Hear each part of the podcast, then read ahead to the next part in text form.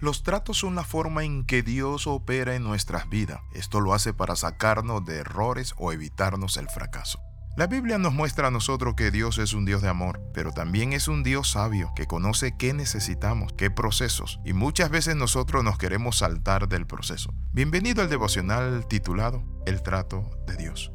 Cuando hablamos del trato de Dios, encontramos que puede venir con angustia, con pruebas, tribulaciones, persecuciones, pérdidas, deudas, situaciones difíciles en el hogar, en el matrimonio, en la salud, etc. Solo Dios sabe cómo trata a cada uno de nosotros y en qué proceso nos permite entrar.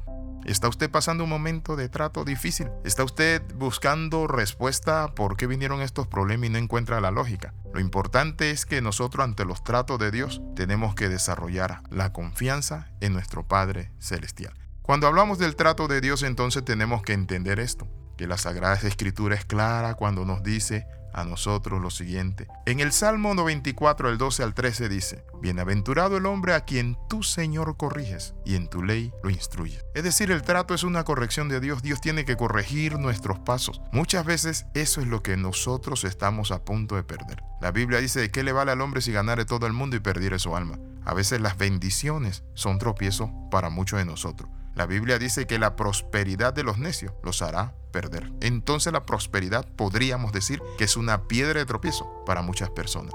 Por eso es claro cuando dice, bienaventurado el hombre a quien tú corriges. Cuando Dios nos corrige o disciplina, la disciplina es entrenamiento. Implica aspectos positivos pero también negativos. Parte de la disciplina es simplemente guiar a alguien a seguir ciertas reglas o observar ciertos comportamientos. Entonces, eso es lo que hace Dios. Cuando ve que nosotros nos estamos apartando de Él, que hay situaciones que nos llenan de orgullo y de soberbia, entonces papá dice, voy a cerrarle la llave a este cuate. Voy a bajarlo del caballo. Quizás tú estás pasando un momento muy difícil. Pero quiero decirte algo, después del trato viene bendición de Dios, viene promoción, porque la Biblia dice que el que se humilla será exaltado y el trato trae humillación, pero la humillación es la plataforma para la exaltación. Hoy quiero hablarle y compartirle algunos elementos importantes. En el trato Dios nos lleva por un proceso de disciplina. La Biblia dice que si se os deja sin disciplina, de la cual todos han sido participantes, entonces no seréis hijos sino bastardos. Cuando hablamos de la disciplina, entonces tendríamos que decir lo que expresó David. Y noten lo que expresó el salmista David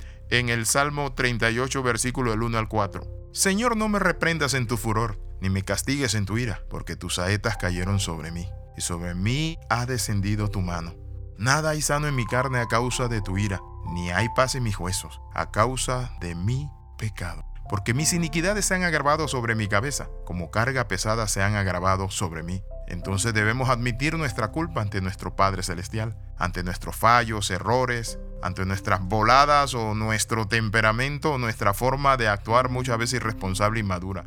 Entonces cuando nosotros reconocemos la disciplina de Dios, el juez de toda la tierra que es justo nos levanta. Un famoso predicador decía lo siguiente, Debo ser reprendido porque soy un hijo descarriado y tú un padre cuidadoso. Pero no pongas demasiada ira en los tonos de tu voz. Trátame con suavidad, aunque haya pecado gravemente. Puedo soportar la ira de otros, pero no la tuya. Castígame si quieres, es el derecho de un padre y yo como hijo intentaré soportarlo, obedientemente. Ese es mi deber. Pero, oh Dios, no conviertas la vara en espada, no golpes hasta matar es verdad que mis pecados pueden estar enardeciéndote, pero deja en tu misericordia, Señor Padre Santo, y que tu longaminidad apaguen los carbones encendidos de tu ira, y que tu Hijo sea levantado en misericordia eterna. Qué tremendo es esto. Ahora, ¿cómo nos disciplina Dios? Es la pregunta. Dios puede y de hecho utiliza varios métodos de disciplina.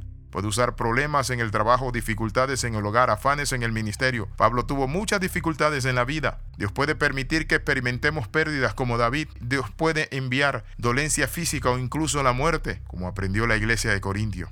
Con frecuencia Dios simplemente permite que las consecuencias naturales de nuestros pecados sigan su curso. Se nos perdona, pero se nos corrige, para que no seamos condenados con el mundo. Hoy entendiendo el trato de Dios, a veces me había costado entender y comprender la razón por la cual a veces sentía que Dios era duro. Pero ¿saben qué? He aprendido que en la disciplina hay un amor porque hay un propósito eterno de que tú no te pierdas. Mejor es quitarle a un hijo una motocicleta que permitirle que tenga ese juguete peligroso donde el muchacho anda corriendo en las calles y va a perder la vida. Dijo alguien, es mejor que castigue a mi hijo yo que lo castigue la policía en la calle u otra persona. Hoy quiero invitarte a meditar en esto. El atleta que hoy bate récord nunca lo hubiese logrado sin disciplina, sin entrenamiento y sin duro trato.